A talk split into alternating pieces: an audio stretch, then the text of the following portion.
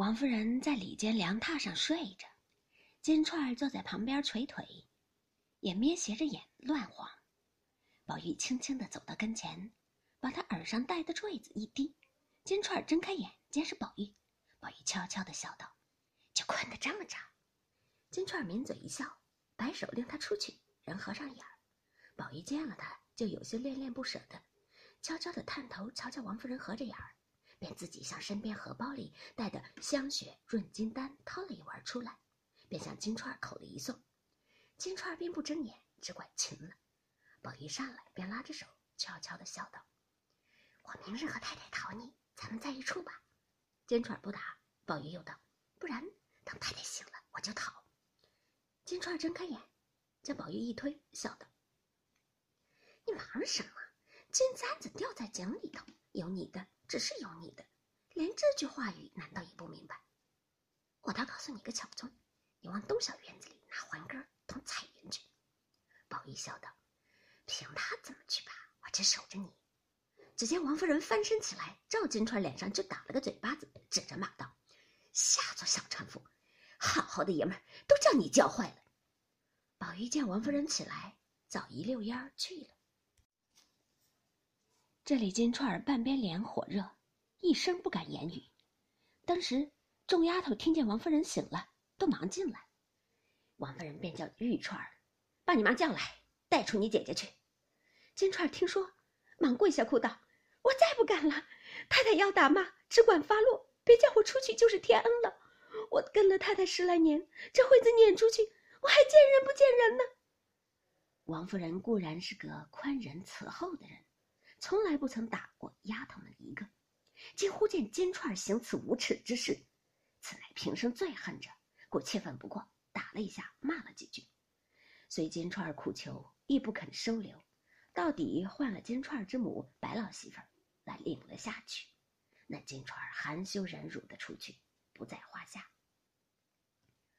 且说那宝玉见王夫人醒来，自己没趣儿，忙进大观园来，只见赤日当空，树阴禾地，满耳蝉声，竟无人语。刚到了蔷薇花架，只听有人哽咽之声。宝玉心中疑惑，便站住细听。果然架下那边有人。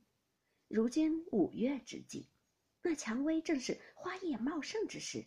宝玉便悄悄地隔着篱笆洞一看，只见一个女孩子蹲在花下，手里拿着根碗头的簪子，在地下抠土，一面悄悄地流泪。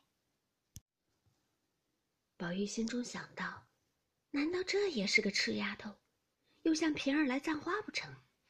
因有自叹道。若真也葬花，可谓东施效颦，不但不为仙特，且更可厌了。想必便要叫那女孩子说：“你不用跟着那林姑娘学了。”话未出口，向耳再看时，这女孩子面生，不是个侍儿，倒像是那十二个学戏的女孩子之内的，却辨不出她是生旦净丑哪一个角色来。宝玉忙把舌头一伸，将口掩住，自己想到：香儿不曾造次。上两次皆因造次了，平儿也生气，宝儿也多心。如今再得罪了他们，越发没意思了。一面想，一面又恨认不得这个是谁。再留神细看，只见这女孩子眉蹙春山，眼颦秋水，面薄腰纤，袅袅婷婷，大有林黛玉之态。宝玉早又不忍弃她而去，只管痴看。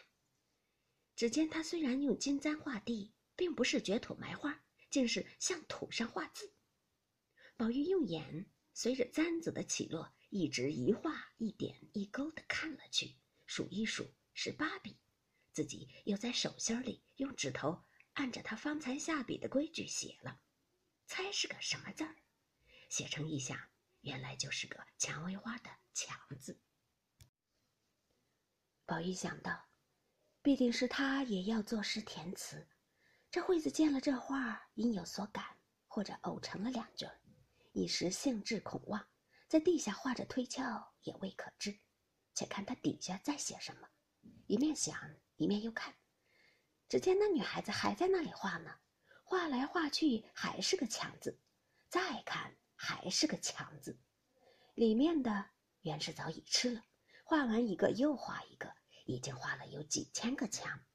外面的不觉也看吃了，两个眼睛珠儿只管随着簪子动，心里却想：这女孩子一定有什么话说不出来的大心事，才这样个心境。